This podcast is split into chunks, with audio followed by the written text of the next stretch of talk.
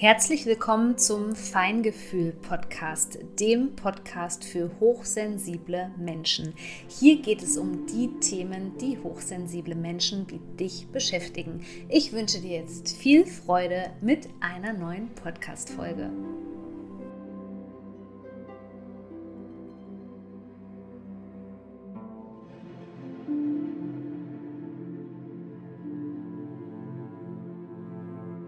Ich begrüße dich herzlich zu einer neuen Podcast-Folge. Wunderschön, dass du hier mit dabei bist, denn heute sprechen wir über die unsichtbaren Narben, die wir so in uns tragen in Form von Narzissmus. Und zwar geht es heute zum ersten Mal hier im Podcast um das Thema narzisstische Eltern und welche Auswirkungen das auf uns haben kann. Und wir gucken uns jetzt mal an, wie sich das äußern kann. Also das insbesondere kennt man das ja so als Schlagwort bei Narzissmus, diesen ähm, überheblichen Egoismus, also nicht diesen gesunden Egoismus, sondern wirklich diese Selbstzentriertheit das bedeutet, dass du vielleicht als Kind auch immer wieder erleben musstest, dass ähm, die Eltern ihre Bedürfnisse und das, was sie wollten, an die erste Stelle gesetzt haben. Also das kann natürlich auch in den Bereich der Suchtkrankheiten zum Beispiel reingehen, dass die Eltern Alkoholiker waren oder ein Elternteil eben Alkoholiker war und du darunter leiden musst, weil ähm, sozusagen der Alkohol immer an ähm, erster Stelle gestanden hat und weil eben äh, diese Form der Regulation, der ungesunden Regulation an erster Stelle in deiner Familie stand. Ja, und ähm, wir müssen uns da nichts vormachen und mittlerweile darf man auch offen über dieses Tabuthema sprechen, denn ähm, das hat eine ganze Generation betroffen oder es betrifft auch noch eine ganze Generation in Form von Umgang mit Alkohol. Also, in erster Linie ist es so, dass wenn ein Elternteil narzisstisch war, dass es automatisch so war, dass die Bedürfnisse dieser Person und was das eben auch immer war, an erster Stelle stand und eben nicht deine Bedürfnisse. Und da kommen wir auch schon in einen Bereich rein, der eben große Auswirkungen auf uns hat.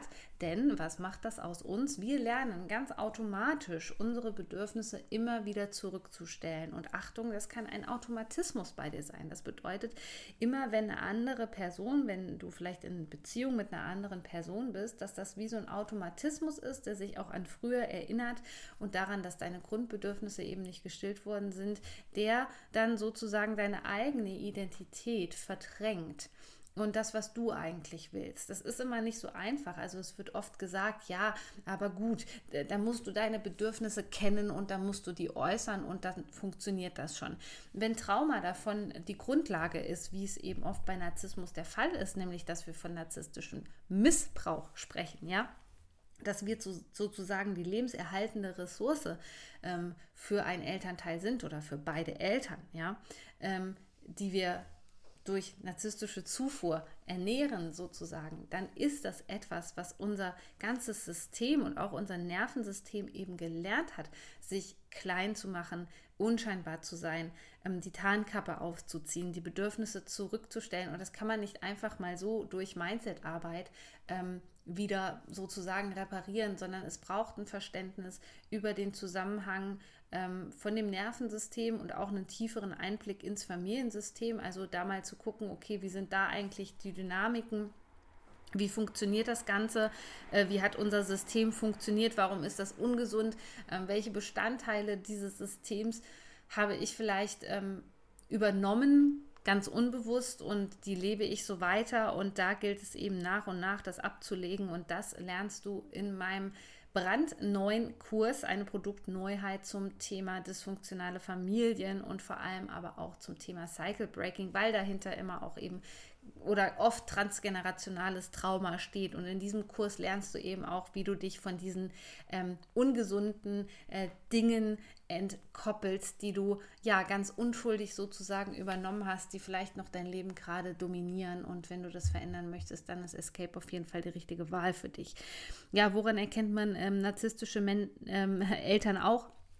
An einem Mangel von Empathie. Also, dass nie dieses Mitgefühl einfach da ist, was man sich eigentlich wünscht in einer gesunden Beziehung, sondern dass man eher das Gefühl hat, dass äh, keine Empathie vorhanden ist. Aber Vorsicht an dieser Stelle.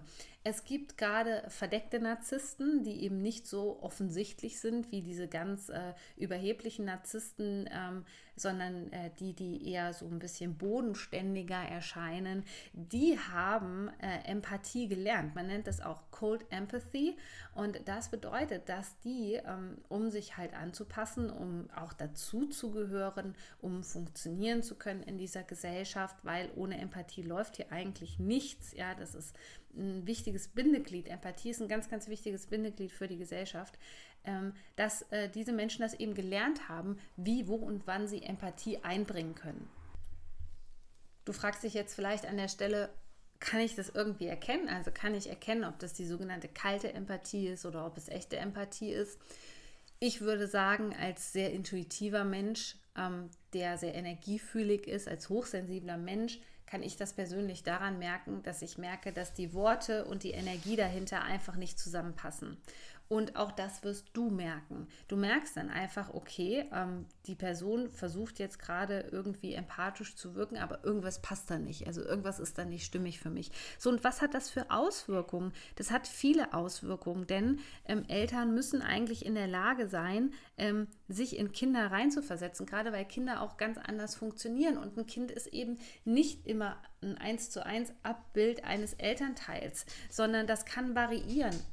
Das bedeutet auch, dass es jahrelang sein kann, dass man in so eine Schublade reingesteckt wird, eben oft mit dem Verständnis, mein Kind ist genauso wie ich, das möchte dasselbe wie ich.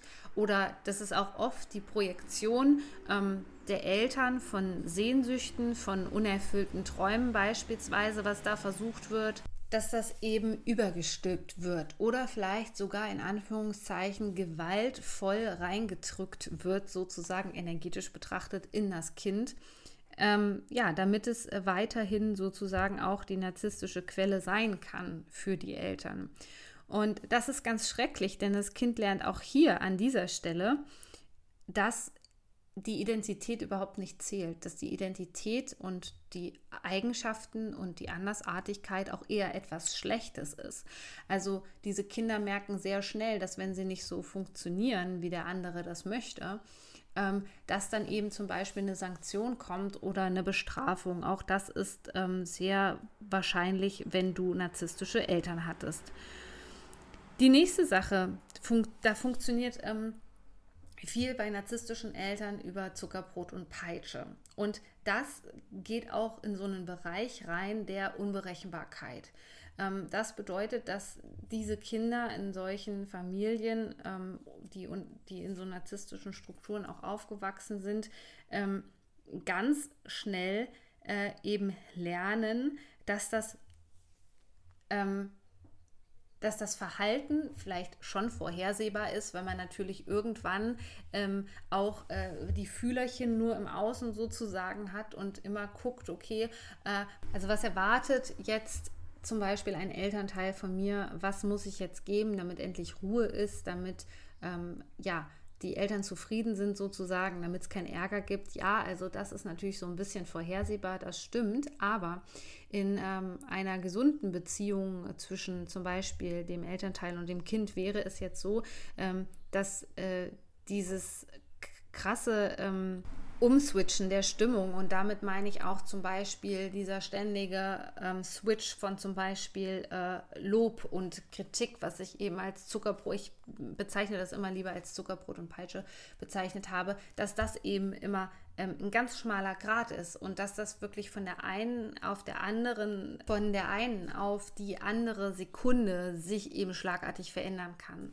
Was hat das für Auswirkungen? Das hat zum Beispiel die Auswirkung, gerade auch im Erwachsenenalter, dass wir kein sogenanntes Urvertrauen haben, weil wir uns auf die Eltern nicht verlassen können, weil die in der einen Minute so sind und in der anderen Minute so sind. Und oft ist es eben im Erwachsenenalter erst, dass zum Beispiel die Menschen, die zu mir kommen, dass die dann erst verstehen, oh, ähm, meine Eltern haben ja da nur immer eine Rolle gerade in der Öffentlichkeit gespielt. Das heißt, sie haben deswegen sich so und so verhalten, weil ihnen dann zum Beispiel die Meinung der Öffentlichkeit und die Meinung von fremden Menschen, das ist eben auch so ein Anzeichen für Narzissmus, wichtiger ist als ich. Aber das kommt oft erst, wenn man in der Phase der Reflexion ist und da auch so ein bisschen mehr Bewusstsein drüber hat und sich darüber im Klaren wird, wie eben Narzissten so ticken. Und da merkt man dann eben oft, okay, ähm, das ist deswegen auch so unberechenbar für mich gewesen, mein Leben. Und ich kann anderen Menschen nicht vertrauen, ich kann der Welt nicht so vertrauen, weil ich das eben nicht anders gelernt habe, weil das natürlich ähm, eine Art von ähm, Unberechenbarkeit ist, die diese Menschen an den Tag legen, indem sie ständig sozusagen in ein anderes Kostüm ähm, reinhüpfen, eine andere Maske anlegen und dementsprechend konform handeln, so wie es für sie am besten ist. Und da geht das Kind natürlich mit seinen Bedürfnissen und unter. Und das merkt irgendwann, okay, ähm, den einen Tag ähm, hat meine Mutter das so gesagt, am anderen Tag sagt sie genau das Gegenteil. Ähm, das ist typisch für Narzissten und das sorgt im späteren Alter eben dafür, dass wir nie dieses Vertrauen auch in Menschen haben, weil wir dann auch, wenn wir älter natürlich werden. Ja, jetzt nicht, wenn wir ein kleines Baby werden, aber wenn wir vielleicht schon so ein bisschen Bewusstsein haben, also ab acht Jahre aufwärts, dass wir dann irgendwann merken, okay, ich kann mich auf die Person nicht verlassen. Das ist die eine Sekunde so, die andere Sekunde ist die Person so.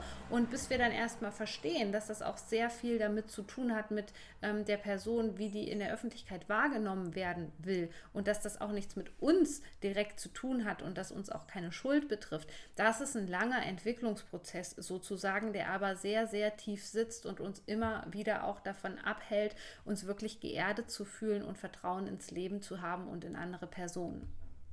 Und was natürlich eng damit zusammenhängt, wenn man sich jetzt nochmal vorstellt, dass die Eltern ihre eigenen Bedürfnisse an die erste Stelle setzen, was natürlich ganz schrecklich ist, weil wenn man sich jetzt nochmal vorstellt, dass so ein kleines Baby eben ähm, abhängig ist, also davon hängt wirklich ähm, das Überleben ab.